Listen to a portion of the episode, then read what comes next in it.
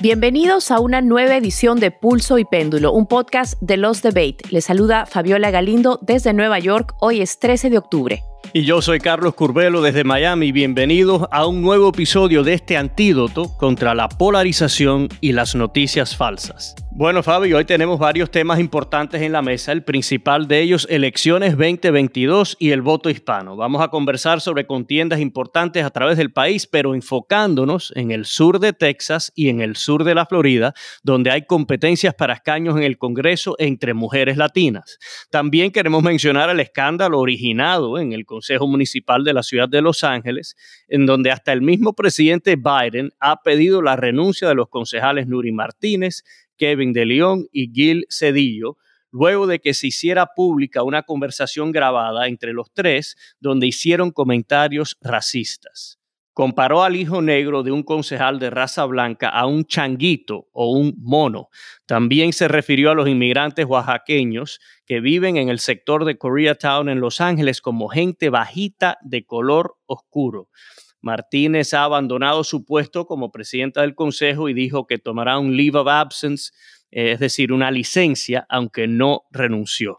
Bueno, Fabi, yo creo que esto eh, no abochornó a muchos residentes de Los Ángeles y nada, nos demuestra que el racismo y este tipo de, de expresión puede provenir de cualquier tipo de persona, ¿no? Así es, Carlos. Estos son tres concejales demócratas en la segunda ciudad más grande del país, una de las ciudades más diversas, y esto también nos demuestra qué es lo que sucede cuando nosotros los latinos pues suscribimos o nos suscribimos a ese pensamiento de eh, supremacista blanco, ¿no? De, querer hacer menos a otras personas por su color de piel, por su origen, por su raza. Para muchas personas en Los Ángeles esto no es nada nuevo este tipo de racismo contra personas indígenas, contra personas negras, pero pues obviamente muchos que defienden la representación latina en el Consejo quieren que esto cambie, ¿no? Que eh, están pidiendo que si esta es la representación latina en Los Ángeles,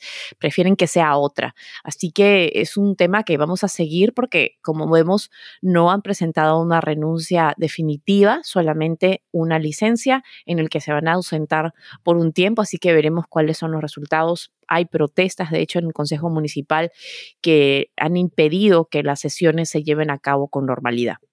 Bueno, Fabi, yo creo que también como este programa es un antídoto contra la mentira, contra las noticias falsas, contra tantas expresiones eh, deshonestas eh, que, que, se observan, que se escuchan cada día, eh, vamos a hablar del, del juicio este de, de, Alex Jones. Ya el, el jurado tomó su decisión y fue contundente, ¿no? Sí, fue contundente. Es increíble para muchos la cantidad de dinero que el señor Alex Jones va a tener que pagar a ocho familias de las víctimas de niños, de pequeñitos, de seis, siete años que pues fueron asesinados en la matanza de Sandy Hook en Connecticut. Eh, para quienes no saben quién es Alex, Jones, es un personaje que se hizo muy conocido en sus videos en YouTube, en redes sociales, porque simplemente utilizó la posverdad, negó el hecho de que Sandy Hook, la masacre de Sandy Hook ocurrió en la historia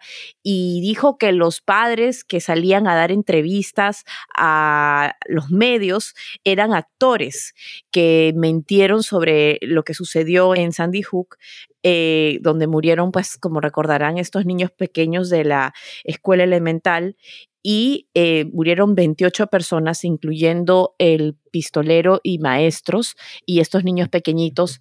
Alex Jones no solamente mentía sobre lo que ocurrió en esta matanza, sino que también hizo dinero a través de su show porque vendía productos a su audiencia. Y de acuerdo con las investigaciones, habían días en que el señor Jones podía ganar hasta un millón de dólares en un solo día. En uno de un día digamos, donde las ventas estaban bastante altas. Entonces, este pago que ha ordenado la, el juez de casi mil millones de dólares a ocho familias es un pago por daños y perjuicios. Es decir, estas familias tuvieron que contratar seguridad porque incluso recibieron amenazas de muerte por parte de los simpatizantes del señor Alex Jones y por obviamente terapias, tratamientos psicológicos a los que tuvieron que pasar estas familias luego de que se les llamara mentirosos, ¿no? Carlos. Sí, Fabi, yo quería explicar, ¿no? Que esto es un caso civil, no un caso criminal. Es importante que todos entiendan que en Estados Unidos sí, la primera enmienda te da el derecho de expresarte y, eh, e, es bastante amplia esa primera enmienda y gracias a Dios, ¿no? Porque eh, en parte por eso es que eh, hay tantos programas y tantos medios en Estados Unidos y ah, no es ilegal mentir. Ahora, cuando se trata de un caso civil, si algo que uno dice le causa un daño a una persona, a su reputación o eh, le hace experimentar cosas tan terribles como lo que tuvieron que sufrir estas familias, entonces sí hay un recurso legal, no es un caso criminal, no es que el señor Jones va a terminar en la cárcel, pero sí va a tener que recompensar a estas familias de alguna manera por eh, hacerle daño, por mentir eh, y causarle daño a estas familias. Hay recursos legales contra la difamación, eh, que, es algo que se está convirtiendo creo que más y más común en nuestra sociedad. Y yo creo que independientemente de lo que opinen las personas de Alex Jones, eh, sí se debe celebrar de que no se puede mentir contra una persona o contra un grupo de personas con impunidad, que hay, se puede hacer justicia y en este caso el jurado y el juez eh, no decidieron que el daño que le hizo este señor a estas familias, eh, dadas estas circunstancias tan extraordinarias, eh, tenía que ser castigado de alguna manera. Y de, alguna forma establece un precedente para que otras personas que están buscando hacer lo que hizo el señor Jones, enriquecerse a través de las mentiras, lo piensen dos veces, porque este caso obviamente crea un precedente de que habría que pagar esos eh, por daños y perjuicios a las personas a las que se les difame. Y, obviamente una de las declaraciones más fuertes de algunos de los, de, los padres de estos, de estos niños es que ellos se dirigieron a la corte todos los días a decir la verdad y para ellos no debería ser tan difícil que la verdad prevalezca, ¿no? Y que la verdad gane. Así que en este caso estamos viendo que eso es lo que ha sucedido. Vamos a ver si va a haber apelaciones y si este monto va a bajar, es lo que la defensa del señor Jones es posible que haga. Pero también hemos visto que el señor Jones continúa en su show, todavía, como dices, eh, pues hay libertad de expresión y incluso ha pedido a sus oyentes que contribuyan a su causa. Así que, bueno, vamos a seguir este caso muy de cerca, pero pues... Pero vamos a la noticia del día, ¿no? La, la noticia principal del día, creo que que es la que se publicó esta mañana a las ocho y media. Así es, Carlos, porque vamos a analizar justamente esa noticia que está muy fresca. Se trata del último reporte sobre el estado de la inflación en Estados Unidos y este reporte es de suma importancia porque es el último antes de las elecciones. Y sabemos que el tema de la inflación es una de las principales preocupaciones de los votantes este año. En otras noticias, la inflación en Estados Unidos aumentó un 0.4% en septiembre y esto no son buenas noticias. Es más de lo esperado a pesar de los incrementos a las tasas de interés aplicados por la Reserva Federal. El índice de precios al consumidor subió más de lo que se esperaba y más rápido en septiembre. Subió un 0,4% este mes, es más del 0,3% que se proyectaba. Y si lo comparamos a los últimos 12 meses, subió 8.2. No es el 9% que vimos en junio, pero sigue siendo de los niveles más altos en las últimas décadas. Esto es el precio que pagan los consumidores por productos de necesidad básica y aumentó en puntos claves como la gasolina, alimentos y también cuidado de salud. Esto puede empeorar los temores a que ocurra una recesión. El gobierno fue criticado por actuar muy tarde a la hora de aumentar los intereses y así intentar controlar la demanda de productos y por efecto la inflación pero este no es un problema solo de Estados Unidos, es un, un, problema global el hecho de que los precios se han encarecido. Y obviamente el hecho de que los precios siguen subiendo no va a poder dejar de, eh, no va a poder dejar que el gobierno deje de subir los intereses porque la inflación pues continúa aumentando a pesar de estos esfuerzos, Carlos.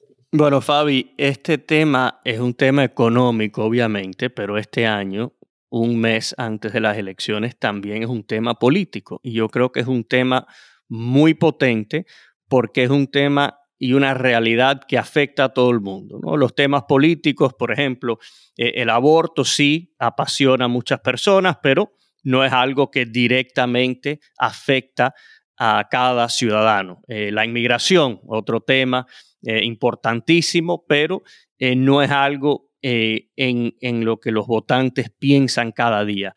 El costo de la vida es una realidad cotidiana. Cuando uno va a echar gasolina, cuando uno va al supermercado, eh, cuando uno va a un centro de tiendas a, hacer compras, eh, las personas que quieren tomar una vacación, lo que sea. El costo de la vida siempre está ahí y siempre, eh, no, cada vez que compramos algo, nos recordamos y nos damos cuenta de cómo van subiendo los precios y un aumento de más del 8% comparado al año pasado eh, eh, duele, ¿no? Especialmente para aquellas personas de bajos y medianos recursos. Eh, así que este año, este tema, además de ser un tema económico, también es un tema político.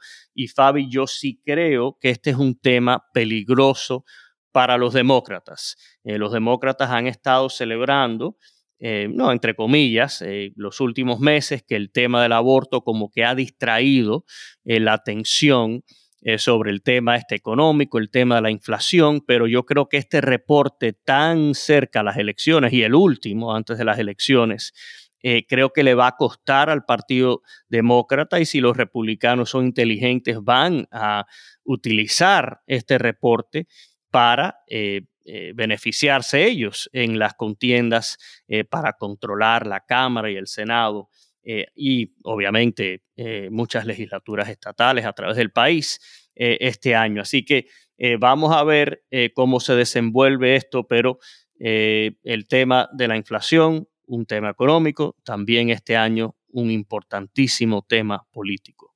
Así es, Carlos. Y también vale la pena aclarar que obviamente el tema de la inflación tiene varios factores, o sea, hay que, no es un solo culpable, por así decirlo, ¿no? Estamos viendo que todo se inició con el problema de la cadena de suministro, problemas debido a COVID, eh, falta de, transportistas, la, cadena de suministro se vio totalmente congelada, también la guerra en Ucrania afectó mucho lo que es la inflación y el hecho de que la economía estadounidense se recuperó bastante, de manera bastante fuerte saliendo de la pandemia, incluso mejor que la economía europea, lo que ha mantenido la demanda muy alta, la confianza de los consumidores es muy alta y eso también de alguna manera afecta la inflación. Y como bien decías, el aborto y la inmigración son temas importantes para los votantes que si bien son eh, de alguna manera motivadores para que muchas mujeres vayan a salir a votar en estas elecciones,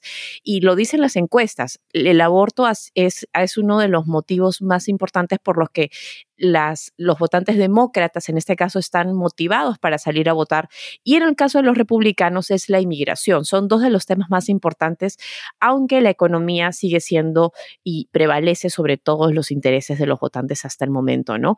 Así que realmente entender el problema de la inflación es entender diferentes eh, ramas de cómo esto ha venido empeorando en los últimos meses y también entender que es un problema global que está afectando también a otros países eh, así que vamos a seguirlo. Claro, no, y Fabi, yo, creo que tenemos que, eh, no, explicar bien este, e, el, no, los muchos factores que han aportado a esta situación. En, mi opinión, el principal eh, factor o el culpable de esta situación es el Banco Central. El Banco Central de Estados Unidos se demoró muchísimo tiempo para subir las tasas de intereses, estaban comprando bonos del gobierno, es decir, inyectando dinero artificialmente en la economía, sí, para ayudar ¿no? Eh, con la situación de la pandemia, pero se le fue la mano, se le fue la mano y ahora están subiendo los intereses agresivamente. Eh, que es lamentable, ¿no? La, solución eh, o el arma para combatir la inflación es subir los intereses al subir los intereses puedes provocar una recesión y se pueden perder muchos empleos en el país. Así que estamos como en una trampa ahora donde o eh, seguimos sufriendo bajo la inflación o eh, sufrimos bajo una recesión para ponerle fin a la inflación. Es una situación muy complicada, eh, pero como sabemos en la política, la política no es justa, ¿no? El que está en el poder en un momento determinado es el que paga los platos rotos y yo sí creo que los votantes van a eh, castigar a los demócratas justa o injustamente por este tema de la inflación. Sabemos que también el Congreso eh, ha aprobado eh, muchos fondos, eh, le ha inyectado muchos fondos a la economía también y eso ha aportado. pero hay otros factores, como tú bien mencionaste, como la guerra en Ucrania, como la cadena de suministros y todas las complicaciones productos de la pandemia que han contribuido a toda esta situación y eso en realidad no es culpa de ningún partido político, pero en la política nada. el, el, que está en el poder casi siempre es el que, el que paga los platos rotos, como es como en los equipos de, eh, deportivos, ¿no? Que el, gerente, aunque sea su culpa o no, eh, siempre, siempre es el que, el que lo votan, el que, el que despiden. Así es, Carlos, y también hemos visto que el Fondo Monetario Internacional también ha anunciado que se viene una recesión en el año 2023, que lo peor está por venir, que lo mejor que podemos hacer es pagar nuestras deudas de tarjetas de crédito con intereses altos, ahorrar dinero, mantener ese colchón de emergencia de dinero en efectivo, eh, pues bastante robusto.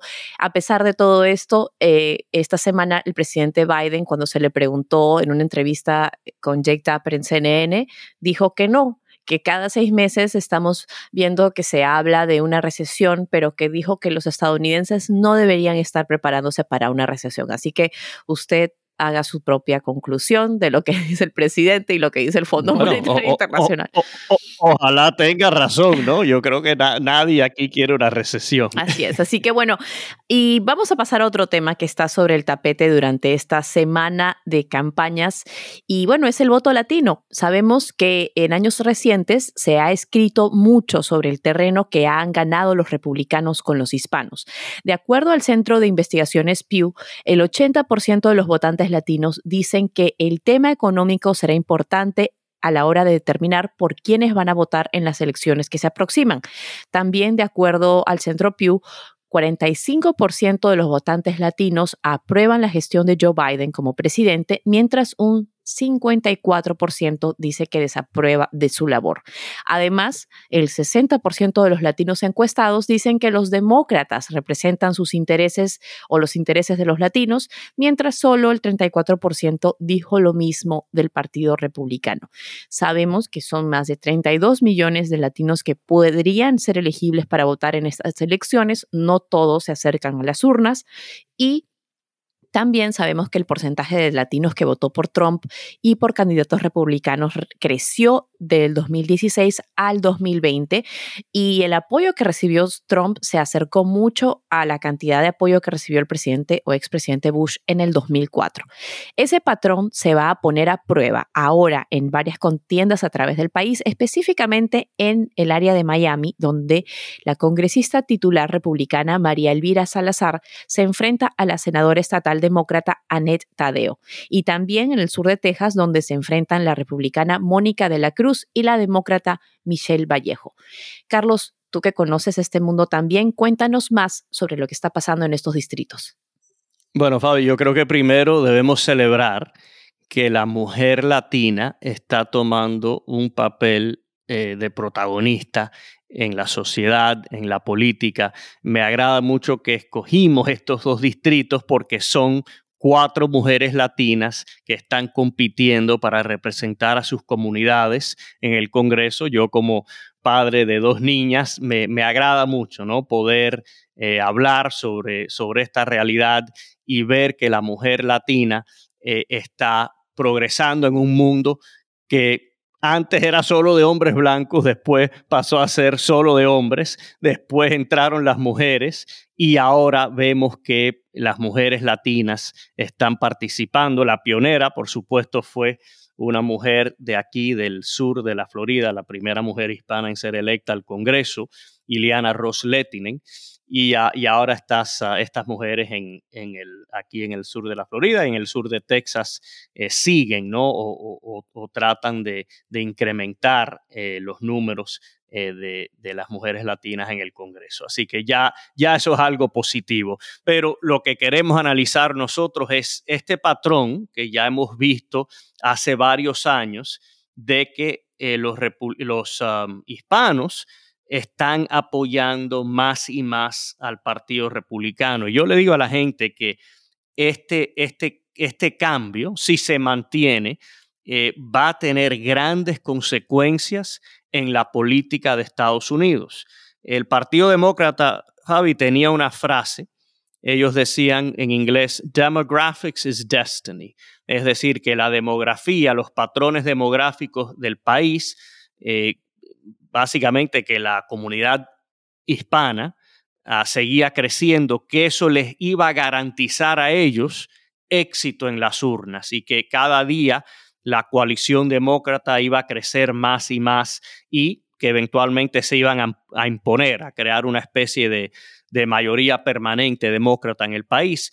Y lo que hemos visto en los últimos años es que esa teoría quizás no llegue a realizarse porque eh, antes los demócratas podían contar con el voto latino eh, eh, casi siempre, ¿no? Y ahora vemos que eh, poco a poco el Partido Republicano y específicamente incluyendo a Donald Trump han logrado acaparar la atención del votante latino, han invertido en comunidades latinas, eh, han hecho acto de presencia en estas comunidades y se están ganando el voto eh, latino. Y en estos dos distritos, eh, en, el sur de la Florida y en el sur de Texas, no vamos a poner esta, esta teoría a pruebas, ¿no? ¿Qué es lo que va a suceder? ¿Van a continuar los republicanos ganando terreno con el votante latino o eh, va el votante latino a eh, volver a ser ese grupo que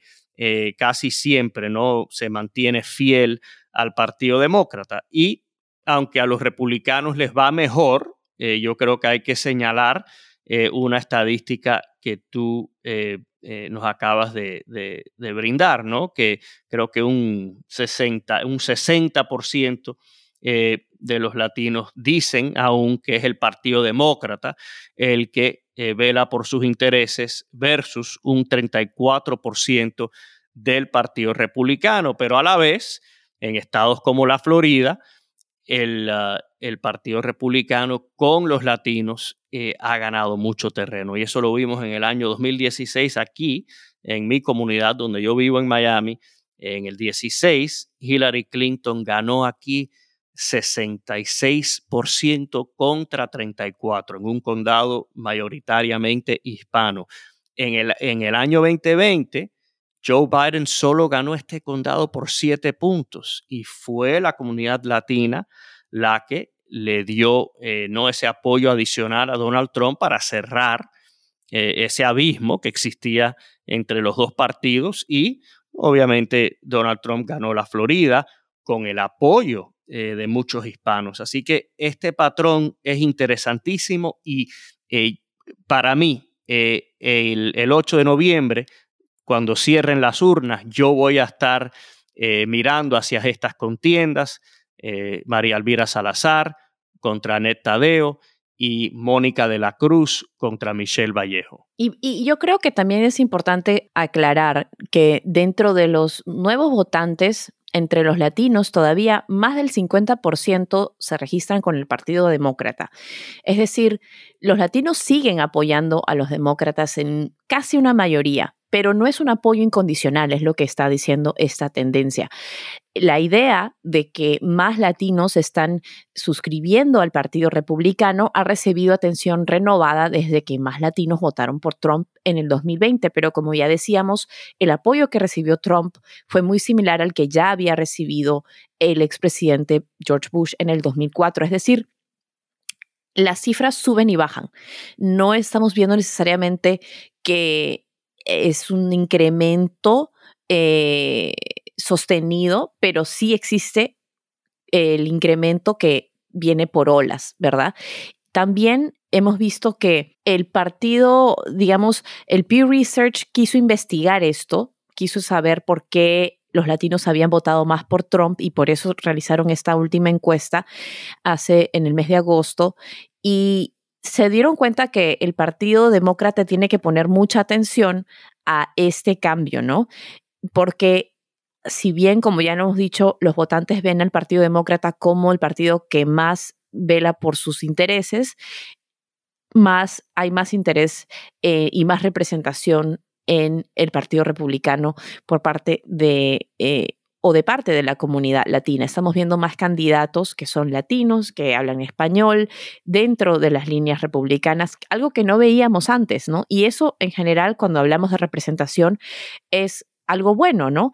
Eh, y también ver el hecho de que en el caso, por ejemplo, de la Florida es un caso muy específico porque estamos hablando de un estado en el que la comunidad cubana, como de, tu familia, por ejemplo, que son muy establecidos hace muchos años, son gente muy orientada al civismo, a votar, es una comunidad muy particular que existe solo en la Florida. Vamos a ver si eso se puede replicar en otros estados donde también hay latinos que se están suscribiendo más al Partido Republicano, si el caso de la Florida puede repetirse en otros sitios. Sí, Fabi, yo creo que lo interesante es tratar de entender por qué es que está sucediendo esto. Yo, yo he encontrado varias explicaciones ¿no? en mis conversaciones con votantes, en todo lo que he leído, obviamente en mi experiencia personal.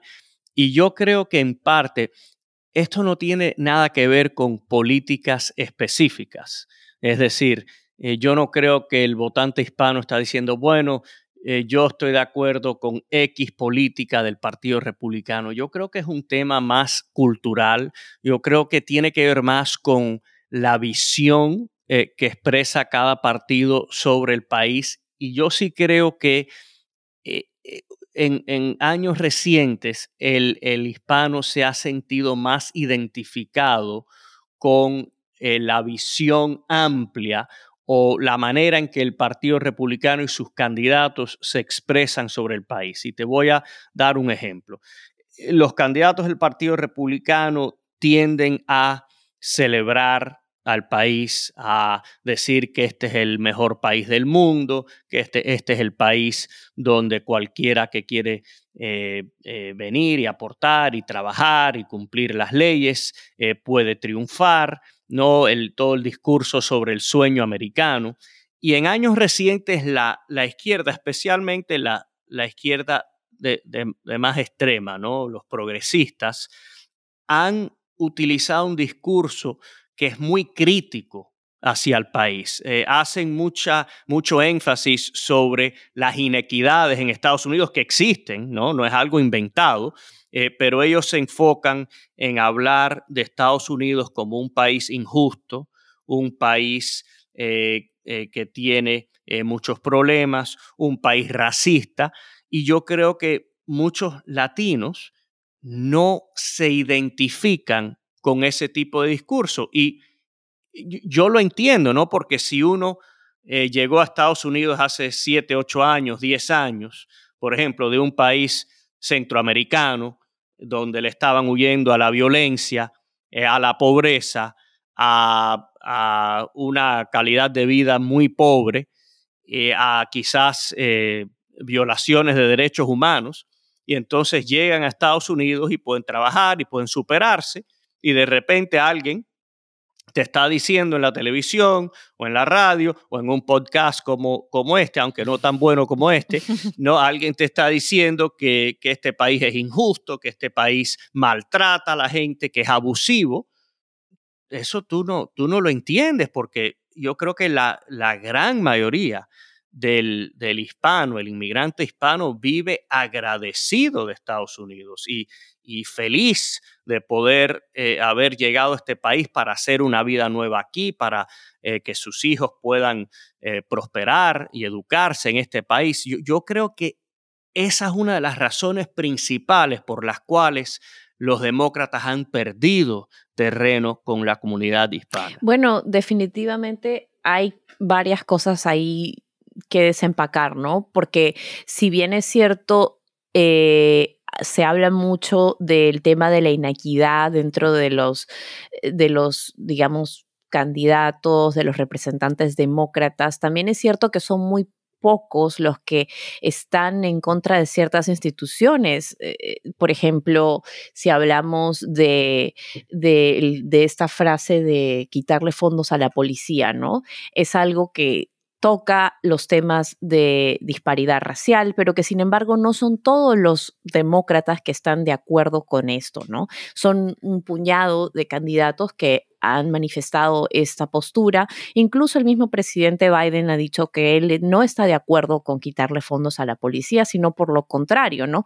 Entonces también se trata... Yo creo que fue, muy inteligente, Fabi, lo dijo en el discurso del Estado de la Unión para que todo el país lo escuchara. Y creo que fue brillante eh, de parte de él decir eso porque eso le estaba haciendo mucho daño a los demócratas. Claro, y, creo que también hay que aclarar eso, no es que todos los demócratas estén en esta eh, campaña antirracista, que de hecho no tendría nada de malo tener un frente eh, digamos, antirracista en este país en un momento en que estamos viendo que los supremacistas blancos están ganando terreno. Eh, así que no sería, digamos, algo necesariamente negativo, pero no es lo que está ocurriendo necesariamente, ¿no? Así que también aclarar eso, pero como tú dices, hay muchos motivos por los que los demócratas han perdido el apoyo dentro de la comunidad latina. Muchos sienten que su voto eh, se ha dado por sentado, es decir, que los demócratas no tienen que hacer más ni aparecer en las comunidades. Hay algo muy interesante que estaba leyendo sobre las elecciones ah, pasadas en las que participó el senador Bernie Sanders, que de hecho ganó mucho apoyo entre los latinos en el Valle de Río Grande, en estados ah, más hacia el sur, hacia el centro. Y eso también te da a entender de que cuando un candidato aparece en las comunidades, cuando visita a los votantes, puede realmente tener un efecto, a pesar de que el senador Bernie Sanders ha sido autodenominado como un social ah, demócrata, ¿no? Un, un demócrata socialista. Aún así, ganó muchos votos en esos estados que por lo general pues se inclinarían a un candidato quizás más de centro. Entonces tiene mucho que ver también cómo los candidatos interactúan con la comunidad, así que eso es justamente lo que estamos viendo de cara a las elecciones de medio término, que muchos candidatos republicanos que sí han dicho presente en estas comunidades están teniendo ese margen en las encuestas que les da una ventaja, sobre todo en distritos que son eh, decisivos, ¿no? Así que definitivamente tenemos que esperar para el 8 de noviembre y esperar a esos resultados, porque como bien decías, ha sido un verano bastante productivo y exitoso también para los demócratas, en los que han utilizado varias eh, técnicas, han utilizado, por ejemplo, el hecho de que se eh, acabó el derecho a nivel nacional de obtener un aborto, lo han utilizado para motivar a sus votantes a salir a las urnas. Y también estamos viendo lo que ya hablábamos hace un par de episodios, eh, el perdón de la deuda estudiantil.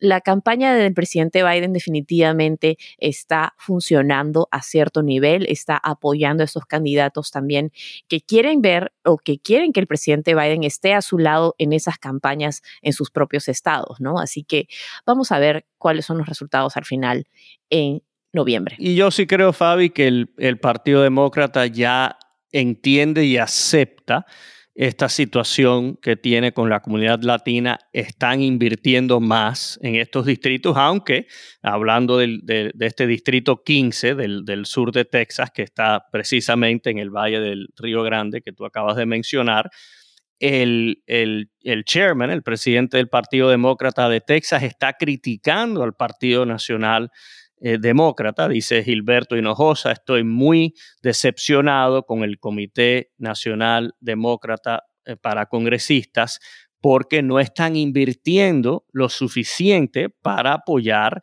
a esta candidata, Michelle Vallejo, que es una candidata eh, que los demócratas celebran, ¿no? Y les encantaría poder tenerla como parte de la bancada demócrata en la Cámara, pero aún ya que los demócratas eh, han eh, aceptado esta situación, eh, parece que aún no están invirtiendo las cantidades que, necesitan para ganar estos distritos y sabemos que la política obviamente todos estos factores que hemos discutido son importantes, pero también hay que hacer campaña, hay que aparecerse en las comunidades y yo creo que por muchos años el Partido Demócrata simplemente asumió que en áreas como Texas los hispanos iban a ser demócratas y, es verdad, los hispanos eh, demócratas han dominado eh, la política en Texas por muchos años, pero ahora eh, salen estas mujeres republicanas. Sabemos que hay una congresista ya, Mayra Flores, que ganó un distrito.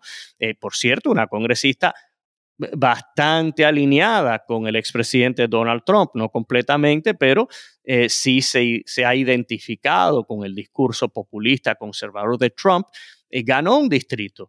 así que yo creo que además de el discurso y el tono, todo esto que hemos discutido, hay que aparecerse, ¿no? Hay que aparecerse, hay que hacer campaña, hay que pedir el voto, no asumir que la gente va a votar por uno, ¿no? Y, además invertir también, ¿no? Eh, invertir en esos anuncios políticos que no solamente sean anuncios traducidos así verbatim, sino que realmente tengan un mensaje a la comunidad latina, que les haga sentir que están siendo escuchados. Y yo creo que ahí es donde los demócratas deberían poner más atención, porque como bien decías, en un estado como Texas, en donde muchos pensaron que era garantizado un un candidato demócrata, pues eso está cambiando, ¿no? Yo te pregunto, ¿qué crees que está pasando específicamente en esos distritos? ¿Son temas de inmigración los que están afectando la manera en que los votantes eh, emiten su voto o por qué están inclinándose más? Además de todo lo que ya hemos hablado, ¿hay un tema ahí de issues, digamos, de temas de,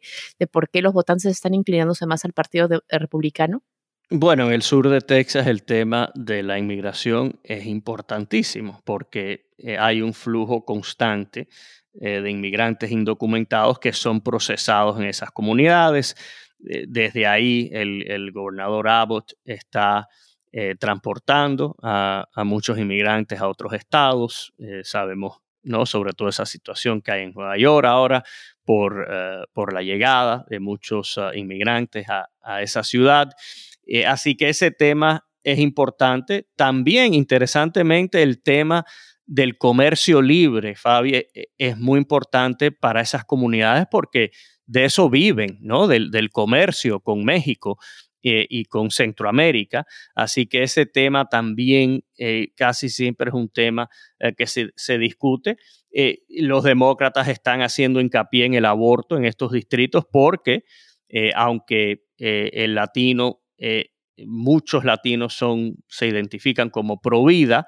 Eh, yo creo que eh, muchos rechazan la idea de que el aborto sea prohibido de una manera absoluta y sabemos que en estados conservadores como Texas ahora eso es una posibilidad luego del fallo de la Corte y por supuesto que ya lo conversamos, el tema de la economía, la inflación está acaparando mucha de la atención, pero yo sí quiero que nosotros sigamos de cerca estos distritos. Si es posible, vamos a invitar a estas mujeres a que conversen con nosotros, a que conversen con nuestra audiencia y que nos expliquen, ¿no? Por qué eh, ellas son las candidatas ideales para representar a estas comunidades donde hay tantos hispanos en el Congreso de los Estados Unidos. Sería muy bueno eh, invitar a, estas, a, estas mujeres y yo quisiera eh, ¿no? Que, tomemos esa iniciativa. Sí, sobre todo entender el surgimiento de esta imagen de una mujer latina más conservadora que llega a estos ámbitos del poder, ¿no? Porque lo primero que vimos fue, por ejemplo, con la representante a Alexandria Ocasio Cortés de Nueva York, que representaba totalmente el otro lado del espectro, ¿no? una candidata más progresista, más liberal, incluso muchos la consideran a la izquierda de la izquierda, ¿no? Entonces, definitivamente es interesante ver cómo este otro lado también de ese voto latino de esas mujeres que no necesariamente se ven identificadas en una AOC, sino también en el otro espectro político. Así que como tú dices, sería muy bueno tenerlas en este programa y vamos a intentar que así sea.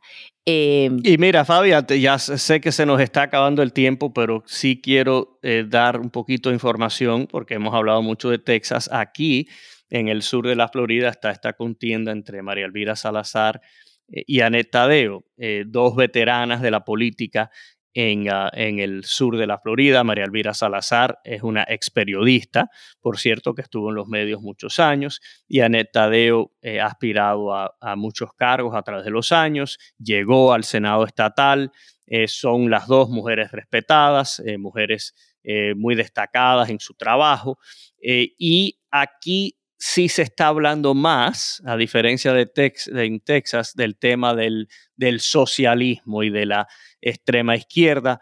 Los republicanos han hecho mucho hincapié sobre ese tema para ganar terreno aquí eh, con ah, los votantes hispanos.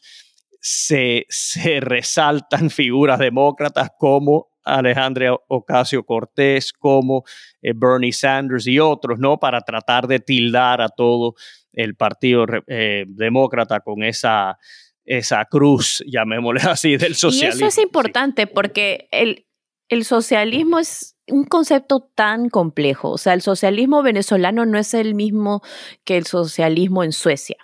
Entonces yo creo que ahí en esa manera de simplificar el socialismo, de decir estos políticos denominados socialistas representan lo que o la dictadura de la que este votante ha venido escapando de Venezuela o Nicaragua, es realmente un poquito engañoso. Sí. No es lo mismo un socialismo democrático y un socialismo dictatorial. Aquí, aquí, Fabi, ah, la táctica de Aneta Tadeo ha sido responder.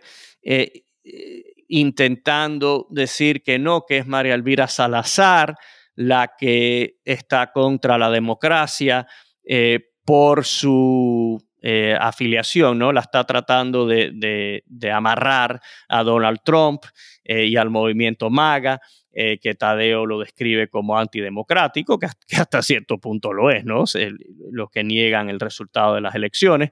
Eh, así que es, una dinámica interesante. Las dos están intentando descalificarse basado en el tema este de, la democracia y el socialismo, etcétera. Pero bueno, sería, sería muy bueno que ellas mismas en sus voces vengan aquí y nos expliquen, ¿no? Por qué cada una es la candidata ideal. Y, y bueno, Fabi, eh, con esta discusión tan importante, porque repito, yo creo que para la política en Estados Unidos las consecuencias ¿no? de, del rumbo que tome la comunidad latina es, va a ser decisiva, decisiva, eh, ¿no? Ah, y, hay que seguirlo muy de cerca. Así que con este tema ah, de, de, tanta relevancia eh, es que terminamos ah, nuestro episodio de hoy. Como siempre, le agradecemos a todos eh, su audiencia y aquí estaremos con ustedes el próximo jueves. Y les recordamos que si están disfrutando de nuestras conversaciones, nos ayuda muchísimo que nos dejen un comentario y nos sigan en Spotify o donde sea que escuchen sus podcasts. Muchos saludos y hasta pronto.